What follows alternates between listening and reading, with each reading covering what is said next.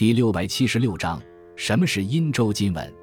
金文是指铸刻在殷周青铜器上的铭文，因为青铜器以钟鼎为代表，所以金文也叫做钟鼎文。金文在商代早期就已经出现，但是繁盛时期是在周代，而绵延的下限为战国末期。金文是稍后于甲骨文出现的另一种古老的文字。相比而言，甲骨文笔道细，纸笔多。转折处多为方形，而金文笔道粗，弯笔多，团块多。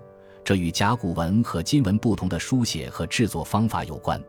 至今发现的金文字数，据当代金文专家荣庚的《金文编》记载，共计三千七百二十二个，其中已经识别的字有两千四百二十个。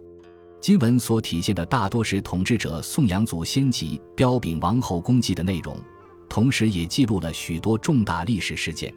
纪实面涉及非常广泛，因而是研究西周和春秋、战国历史的极为宝贵的文献资料。